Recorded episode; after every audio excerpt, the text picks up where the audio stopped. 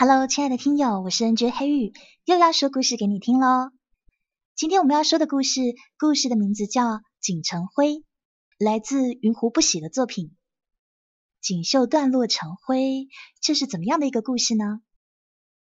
让我们开始收听《锦成灰》的上集。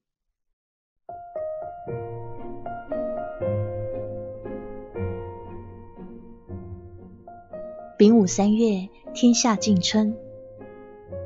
那一年，萧锦绣不过七岁，雨洒满大月宫廷的春日晨光里，拖着一头及地的乌黑长发，在父亲的膝头背诵素席不梳头的句子。然后，那个从陈国而来、身为质子的少年，便于他软嫩的童音里上殿而来，俯身拜倒。少年不过十一二岁年纪，一张面孔下汗兼削。肌肤白皙，眉心有一印丹红，仿佛丹顶鹤头顶那抹妖娆剧毒的伤，凉薄又美貌。锦绣的身边有女官低低的说：“这陈国来的世子，好生一张眉目如画的容颜啊！”锦绣天生目盲，无法视物，年纪又那么小，哪知道什么叫眉目如画？于是他便好奇起来，侧耳仔细听了听，裹着一副红深深的锦被，从父亲的膝盖上咚的爬下去，赤着脚踝，噔噔噔的跑过去。少年正安静的跪在那，额头触地，纤薄的身躯弯成一个凛然的弧度，一动不动。公主小心着凉啊！宫女们惊叫声中，那少年缓缓抬头。那个小小少女拖着极地的乌黑长发向他奔来，颈上有一颗圆润的珠子，水晶直地，内里的天蓝金丝捋成了一朵惟妙惟肖的莲花，正是陈果和他一起供上的珍宝莲珠。这一眼望去，少年漆黑眼瞳里的神色机不可察的微微一压。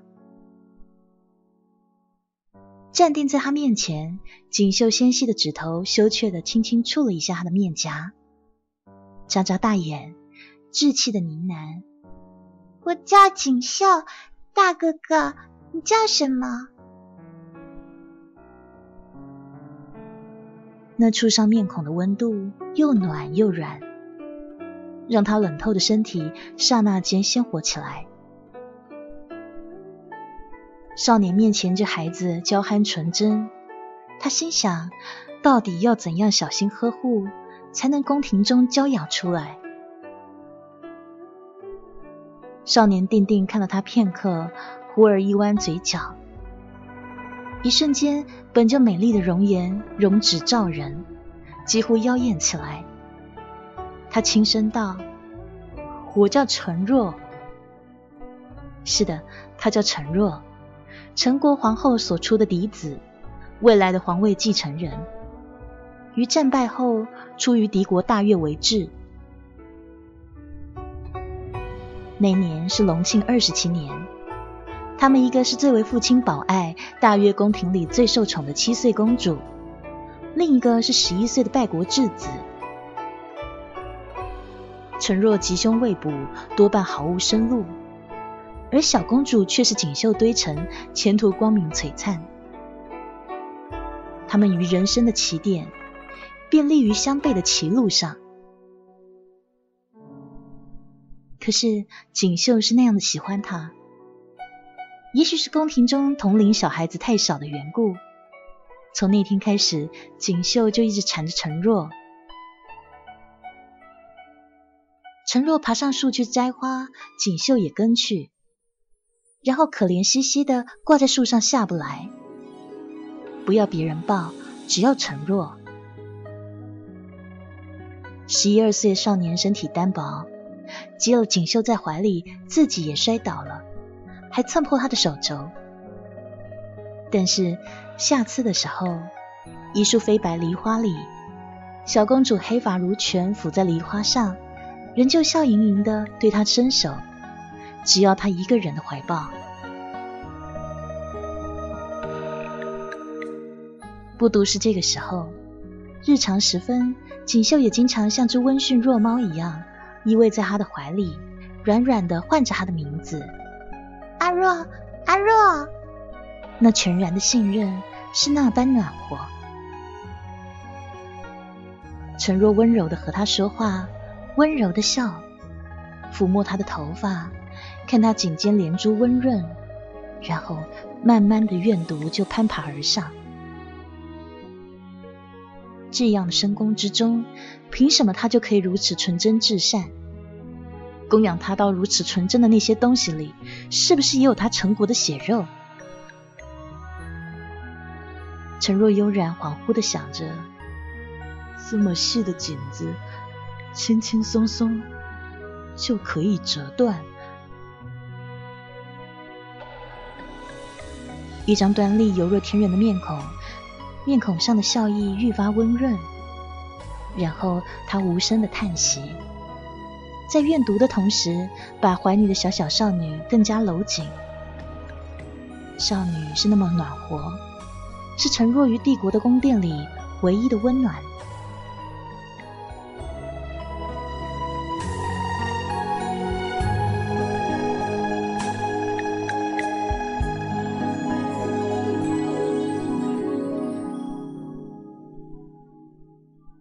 在陈若十九岁那年，因为母亲早死，与他一并被皇后抚养长大，他的二弟陈兰从陈国千里迢迢而来，带来一个凶号。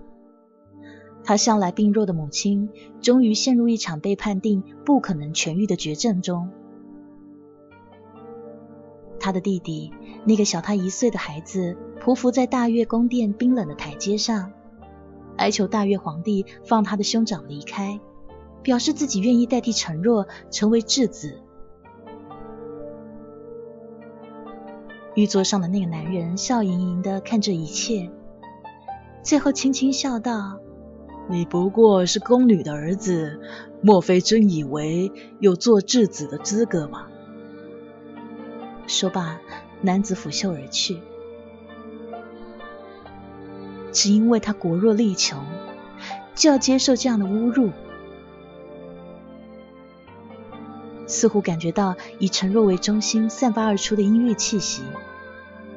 坐在他身旁那个什么都看不到的少女握紧他的袖子，可陈若无声的睁开，慢慢的走上前，把还匍匐于地自己从小疼爱的弟弟拉起来，细细的拍掉他身上的灰，牵着他向殿外走去。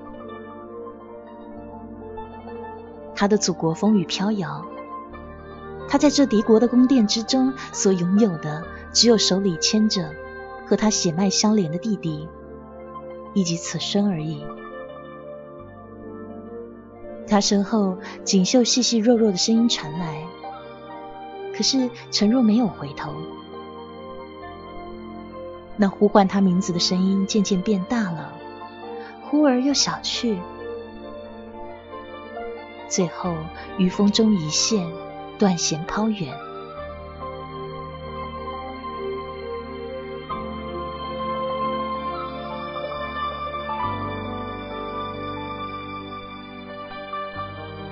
三天后，陈若才又再见到锦绣。那天，他和陈兰从陈国使节那回来，已是深夜了。刚一推门，便看到立在门口的纤弱少女。在看到锦绣的一瞬间，陈若还以为她哭了。仔细看去，不过是夜露抚上她的眼睫，便有细密的水珠滚落。让弟弟离开，陈若沉默着上前。那少女仰着头，那一双明明什么都看不到的眼眸，安静的凝视他，然后伸手，就像小时候那样要他抱。从未改变的那样柔软温暖的身体，陈若恍惚的想，他似乎变轻了。与小时候经常被他扑倒的重量不同，现在的锦绣轻的像是一局会随水飘去的莲花，不是陈若已于漫长的时间中慢慢长大。小小的少女抚在他肩头，低低的问：“阿若，你想要离开大月吗？”陈若一时愣住，原来他这几日并不是闹别扭，还以为他等我来哄他呢，居然突然问出这样的话。少女经常这样碰触他，比他本人还了解自己的变化。然后锦绣就用低低的，仿佛要哭出来的声音，再次重复说：“啊，阿若，我可以帮你离开大月。”锦绣拿给他的是数份签发妥当，于大月境内可以通畅无阻，还可以跨越国境行商的行卷。有了这些，他就可以顺利的离开。大约的皇帝是当时的枭雄，即便是那样被他万般保爱的锦绣，想要拿到这么多份行卷，也并不是件容易的事情。原来这些天他在准备这个。锦绣洞察他所有的想法，不需言语，不需任何暗示，仿佛是他们生来的默契。陈若看着烛光下的行卷。感觉上面还似乎有锦绣淡淡的体温，然后那个和他有着一半血缘关系，却是所有兄弟姐妹中和他最为相似，甚至几乎一模一样的弟弟笑了起来。大哥，你先走吧，不然会来不及的。叫陈兰的少年微笑的这般说，一样的俊美。却没有陈若那样单白苍白的容颜平和而沉稳。陈兰说：“大哥，你和史杰一块走，我留在这里。”陈若忽然有些微的恍惚，原来他们兄弟俩连声音都这般像。是啊，只要史杰离开的时候，他躲入马车，陈兰躲入寝室。不行！陈若猛地抬头，却看到他的弟弟于一片洒开的烛光中，向他慎重又缓慢的折腰。他们从小一起长大，这弟弟总是没大没小，被女官训诫了多少次，也不肯叫他皇兄，而这一次竟向他折腰了。这样隆重的姿态，于这十八岁的少年是第一次，于陈若也是第一次。陈兰漆黑的头发在灯光下映出一种深毁又凝重的颜色，她的声音犹若从什么极深的水底慢慢的洞穿而来，几乎不像一个少年。那个他疼爱的弟弟以臣子的身份对他进言道：“父皇懦弱，宠幸奸佞，母后久病无力整治宫闱，权臣之女为贵妃，实掌后宫。”其己身无子而夺宫人子娇养，其子庸弱无能，更胜于陛下。如今母后将薨，而父皇已图立新后。皇兄，若你此时不回国内，到时弱国庸主，权臣汉妃，国将何在啊？他的弟弟这么说。陈若沉默了片刻，忽而大笑起来。那笑声来时与去时一样的毫无征兆。当回声还在烛光的海洋中回荡的时候，那冷酷的声音就将一切都冻结起来。我要回去，他说，不惜付出一切代价。陈兰抬眼看他，然后跪伏而下，额头贴上地面，有泪水从十八岁少年的眼睛中涌出。十日后，陈国使节团启程，而就在当天，锦绣就发现了陈国的质子已于不知不觉中被替换了。只有他一个人发现。对此，陈兰很是好奇，毕竟他们兄弟俩是这般相像。锦绣坐在窗前，没有立刻回答，而是用那一双什么都看不到的眼睛。凝视窗外，过了片刻，锦绣的声音才慢慢传来，回答他那问题。脚步声不一样啊。阿若的步履极轻，步伐又小，喜欢走笔直的一线，从院子口到走廊上，正正好二十步。锦绣这般说的时候，微微的笑。陈兰愣了愣，一句话脱口而出：“你喜欢大哥吗？”他根本不知道为什么自己要这么问。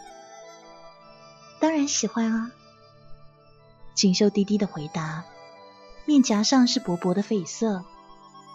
虽然羞怯，回答却没有犹豫。我喜欢阿若，喜欢的不得了。只想和他在一起，他高兴我便快活，他不开心了我也难过。那天的天气很好，天蓝的像面镜子。锦绣一身烟白的宫装，细密柔软的黑发泉水一样铺开，仰着脸，活泼阳光下，精致的脸上漾着几乎透明的一层薄薄嫩粉。美丽的几乎不像是这世间该有的。那一瞬间，陈兰觉得自己心中似乎有什么东西破碎开来，有柔软的，让人觉得温柔又酸涩的什么荡漾铺陈。嗯，很好，很好。他喃喃的说道，也不明白自己为什么这么说，他只是觉得很好。真的很好，有一个这么美丽的人，如此的深深爱着自己的兄长，很好，真的很好。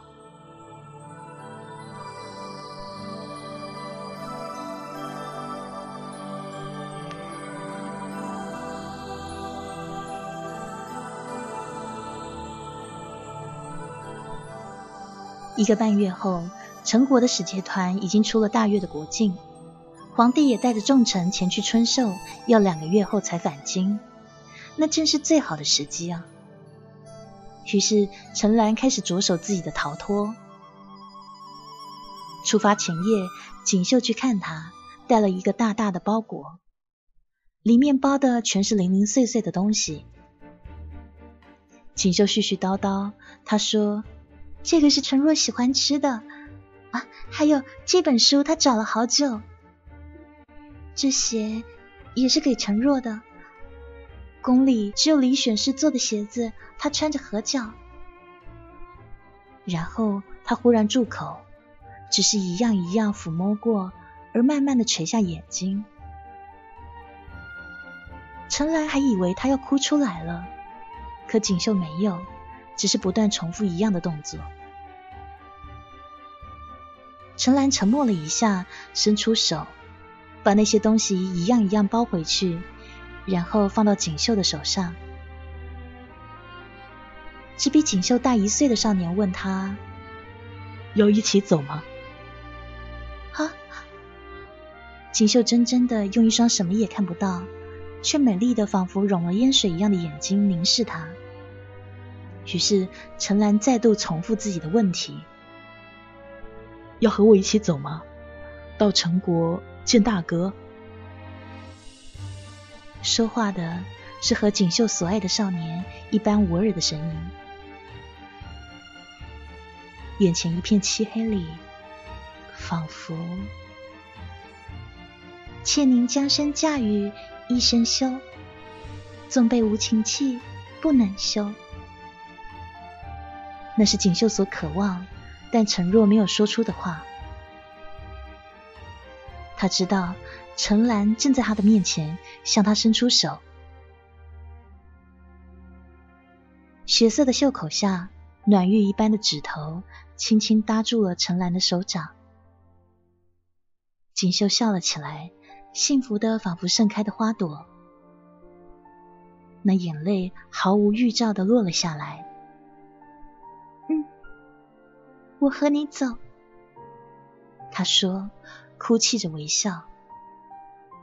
于是两人轻装简行，踏上脱逃的路程。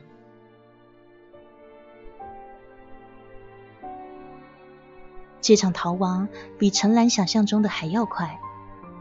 她虽已做好被拖累的准备，但实际上，那个被教养于深宫的盲目少女，虽然柔弱，却很坚强。不埋怨，不抱怨，对于接触到的陌生事物，神圣的学习。跌倒了就爬起来，生病受伤的话，确定不妨碍旅程，他就咬牙的忍耐。一旦判断会造成拖延，也不会逞强。锦绣是他目前见过最为坚强的女子。陈兰有一次这样不经意的说出口，当时正投宿在客栈房内用餐，听他这么说，锦绣笑了出来，因为想快点见到阿若啊。因为在马背上紧紧抱住陈兰，被粗布的衣服磨出水泡的指头不甚流畅的握住筷子。锦绣小声的这么说，白玉般的面孔上露出一种娇憨的美。然后他沉默了一下，慢慢垂下眼睛，声音低低的：“因为我是父皇的女儿啊。”已经辜负了父皇的心意了，至少在自己能做到的事情上，不要再让他蒙羞了。那时他们已经即将渡过云林江，到达陈国的边境。而知悉消息以后，大越皇帝派遣而来的追兵在江边叹息止步。锦绣让他的父亲蒙羞，而且痛苦。兵至云陵江，不再追索，或许是怕伤着他，也或许是终于放弃，放弃他这个不知廉耻的女儿。陈兰伸出手去，想要安慰他，却忽然发现自己之于锦绣，有任何安慰的立场吗？于是他沉默着。看着那个娇小少女握着筷子的手轻轻的颤抖，有泪珠落下来，滴落在桌面。陈兰就模模糊糊的想着：舍，你又在我面前哭了，你不知道吧？你哭，我会心疼。不过，你大概永远不会知道了。因为你爱的人是我最敬爱的兄长，这样很好，很好。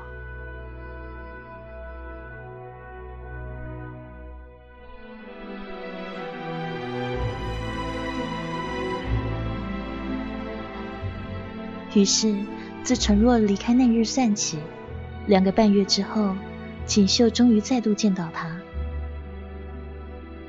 那天恰恰是七月初七，家家女儿乞讨，户户闺秀许愿，希望嫁得如意郎君，犹如梁上燕，岁岁常相见。黄历也是好日子，喜神正东，财神西南，最宜嫁娶。于是陈兰牵着锦绣的手，悄悄抵达太子东宫的时候，却发现整个东宫上下张灯结彩，好不热闹。他们听到有人说太子先进回国，虽然没来得及见母亲最后一面，但又立刻娶得右相唯一独养的美娇娘，却也叫父亲稍微收敛，不敢立刻就立新后，也让满心如意的算盘想让自己女儿做皇后的左相顿时气焰消减。说来还有件大好事，也许是太子回国喜气冲的。他们说，听说大越的皇帝也病倒了呢。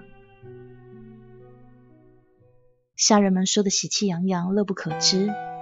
可是陈兰听了，却几乎想舍了手里的东西，捂住锦绣的耳朵，让她什么都听不见。这个少女弃骨而来，生病受伤，不曾换过一身苦，历尽辛苦，等到的却是爱人的婚礼与父皇病倒的消息。陈兰几乎想怒吼，却被锦绣轻轻的拖住衣袖。当时天空银河迢迢，鹊桥暗渡。锦绣扬起脸看他，面容雪白的，让人几乎不敢逼视。锦绣轻轻的说：“阿兰，我们走，好吗？”陈兰定定的看向他，然后答：“好。”陈兰的府邸就在附近，不大，但是院子里有一池盛开的莲花。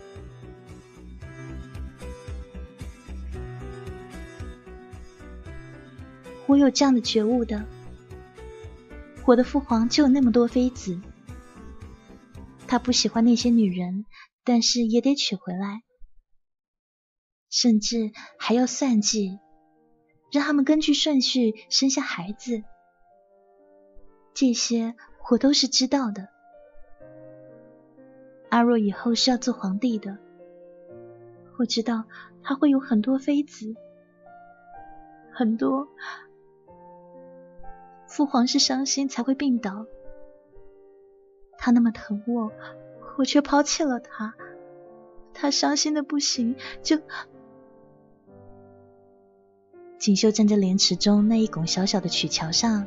背对陈兰，说话的声音渐渐弱下去，弱下去，然后少女就慢慢的、慢慢的滑落地面，抱住膝盖，用力的卷起起身体，就像受伤疼痛不已的右手。有压抑的、细细的呜咽声渗了出来，那是拼命压抑。压抑到即使咬破嘴唇也压抑不住的哭泣的声音，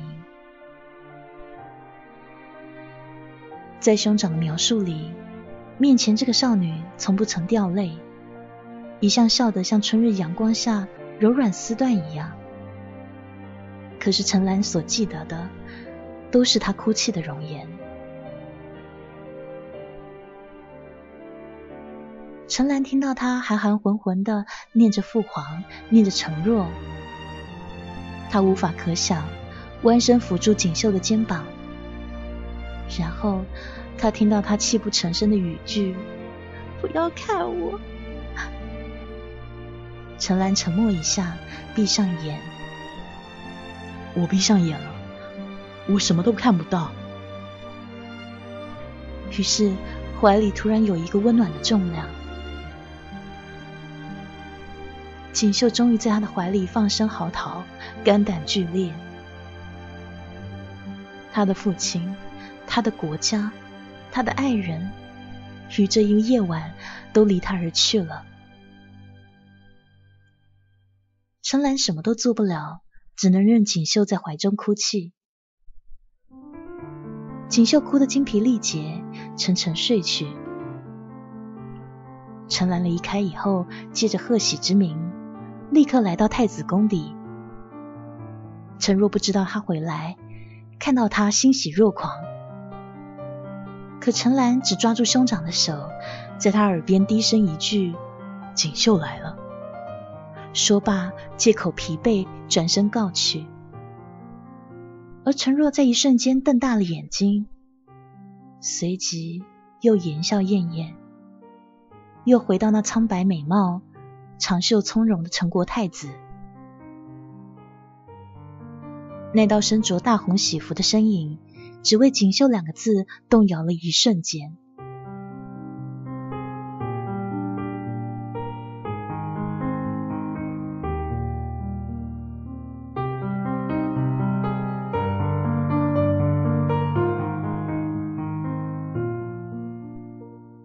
皇族的婚礼繁复而琐碎。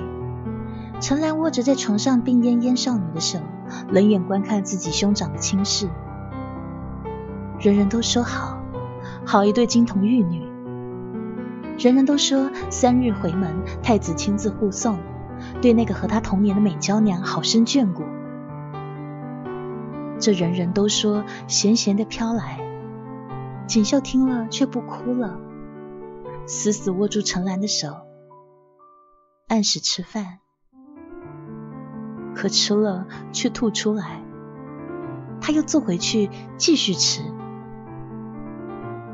不吃不行啊，会生病。锦绣细细弱弱的说，仿佛在催眠自己。那双什么都看不到的眼睛犹如深潭，在一旁的陈兰连劝慰的话都说不出来，只能看着握着锦绣的手。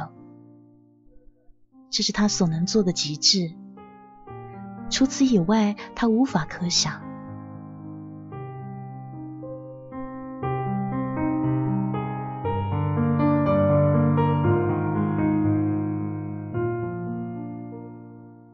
第五天的夜里，第二声更鼓之后，陈若来了。那个时候，锦绣正在榻上喝粥，忽就停了下来，侧耳听去，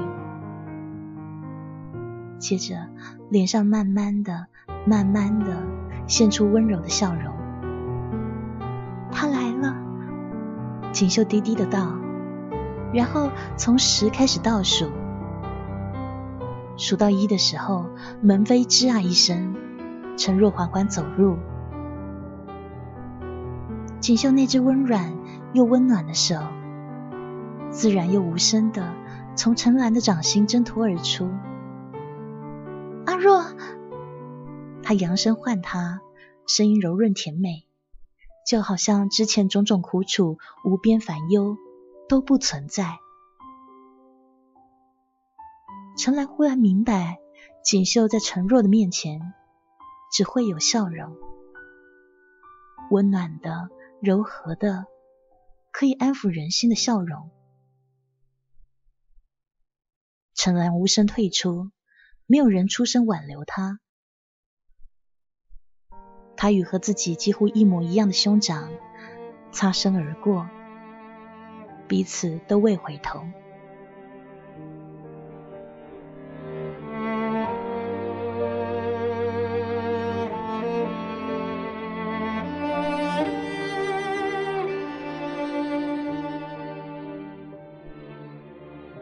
站在当场，陈若模模糊糊的想，她似乎变瘦了，可是却又变得更美。方才锦绣唤她的声音，却比以前还要温润。陈若喃喃的说：“我没有办法，我若不娶右相的女儿，当时连活下去都难。”说了，他又觉得自己可笑。他心想：我为什么要解释呢？锦绣是我的谁啊？可是他又觉得不能不解释。于是他说完这一句，呼就停住。锦绣却不是很在意的样子，他握住陈若的一只手，专心致志的在他掌心轻轻写下什么。这是他们从小开始的游戏。锦绣眼睛看不见，当年隆庆帝费心为他找了数目惊人的刻板，供他摸索阅读，可是又心疼他指头磨出茧子，于是干脆让宫女诵读。不过书上有些小女儿家的句子，哪里好意思让人读出来呀？于是，小小的锦绣就会偷偷带着书来找陈若，稚气的要他读。陈若刚接过来，刚要读，锦绣却又觉得不好意思。陈若无法可想，就握起锦绣的手，一字一句，慢慢的写在他掌心。那个时候，锦绣又羞又怯，小小的身子缩成一团，却不挣扎。任陈若牵着他的手，慢慢摩挲。久了，陈若就有了错觉。那些缠绵悱恻到惊心的句子，一次次被他用指头在女子的掌心反复刻写，似乎就这样子烙印进彼此的血肉。现在反过来，锦绣在他的掌心书写，写的是古老的句子：“妾宁将身嫁与一生休，纵被无情弃，不能休。”陈若心底柔软的同时，无法控制的怨毒也一点一点的泛起。看，萧锦绣现在就在他怀里。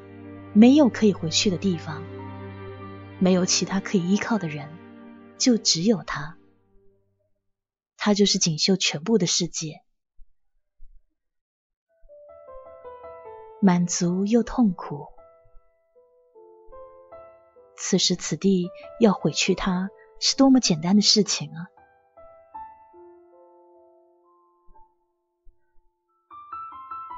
良久，陈若无声一笑。烛光暗淡，那一瞬间，额头有着丹红印痕的苍白青年，姿态宛如一只受伤仰天长啸的鹤。他深深的、紧紧的用力拥抱那个于他而言是仅存温暖的少女。锦绣，只有他了。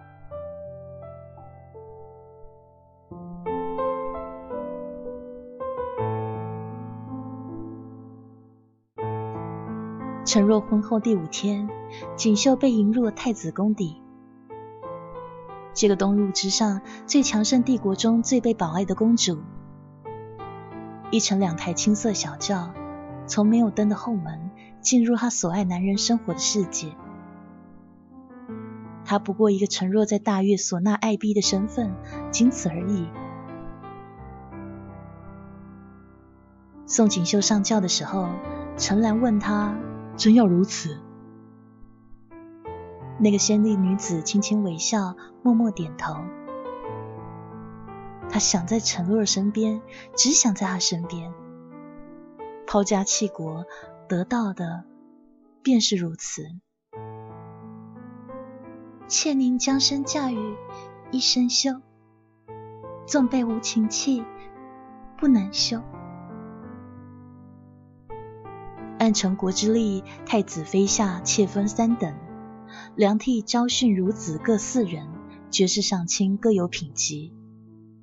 陈若娶妃的时候，将左相之外，于朝内有影响力的大臣将军之女也都纳了进来。太子妃是右相唯一的女儿，美貌而善妒，其余的那些女子也都出自于名门世家，美貌声望不比她逊色多少。于是太子府邸之内斗成一片。锦绣原本也因袭卷入这场纷争中的，但由于他没有名分，而且目盲，不需要在太子妃和陈若面前侍奉，他安安静静的偏居于宫邸一角，是故鲜少有人找他麻烦。虽然偶尔太子妃想起他来，会刻意刁难他一下。但毕竟在锦绣面前，等着跟他别苗头的女人实在太多了，于是太子妃也顾不到他了。所以那些日子对锦绣而言也算平稳，就这么安静的生活，安静的等待，等待那个被众多美丽女子包围的男人偶尔来到她的身边，匆匆几句话，甚至连话都来不及说。一个草率的亲吻后，就离开他的世界。陈若的世界那般大，而他的世界是这么小，就只有陈若一个人，还有这小小的院子。锦绣不觉得不幸，只是偶尔在深深的夜里，胸口会有惆怅。空洞的、不知从何而来的惆怅，在胸口慢慢的充盈，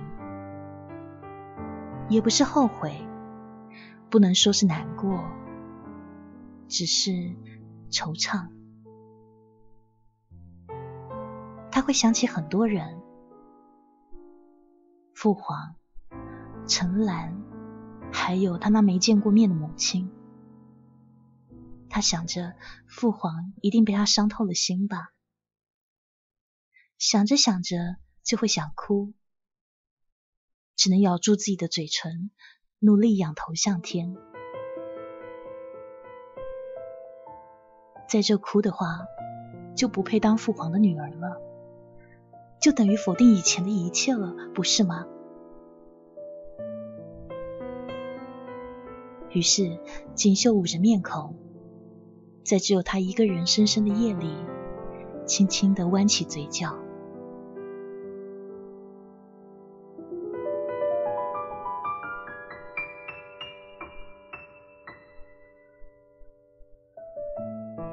在锦绣十八岁那年，陈国皇帝驾崩，在一场惊心动魄的权力斗争之后，陈若继位了。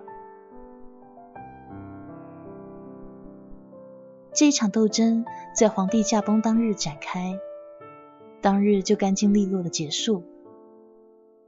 于这场短暂的骚动中，陈国付出的代价是四位王子、三位公主、后宫八位妃子的性命。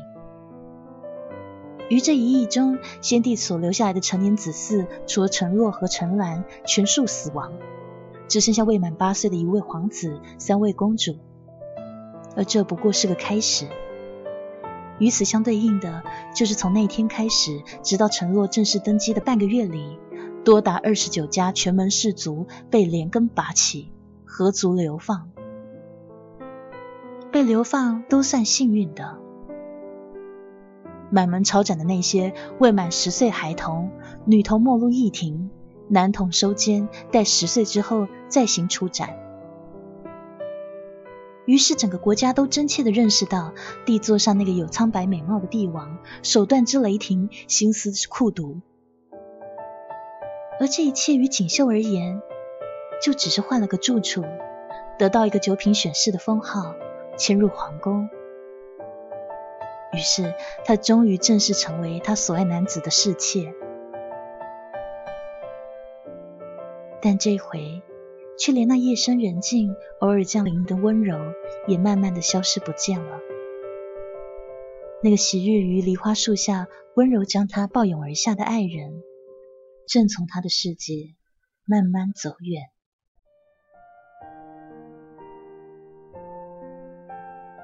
不过，也说不定他是为了保护我呢。锦绣在庭院的一角喃喃说道。她只有一个宫女，小小年纪贪玩的厉害，现在跑走不见。于是锦绣便于院墙的一角低低倾诉：“那是一道破败土墙，花丛掩映下不易人察觉的地方。一墙之隔便是荒废的宫院。他那天偶尔走到这，轻轻喃语，说觉得不开心。”对面竟有人无声折了一支油滋带着柔软沉雾的梨花给他，那是他于这宫廷里唯一感受到的沉默的温暖。于是锦绣便有了习惯，趁着宫中无人，来到这个角落说说心事。他不知道对面那人是谁，也不知道那人身份。只是出于直觉的知道，那个人断然不会加害自己，而对面那人有时在，有时不在。即便在的时候，也安静沉默，只是静静听他说完，然后给他折一枝花草。今天也是这样子，锦绣垂着头，低低的说：“其实我祖父皇也是这样的。”他有个心爱的女子，为了不让别人伤害他，于是故意疏远他。他想着，陈若是不是也是这样呢？因为珍惜他，想保护他，所以将他安置在深宫不起眼的地方。侧头，锦绣想着，然后慢慢的住口，不再说话。对面那人递给他一只豆蔻香气氤氲。他相信那个人是为了保护他所以对他不闻不问让他自生自灭。请让他如此相信。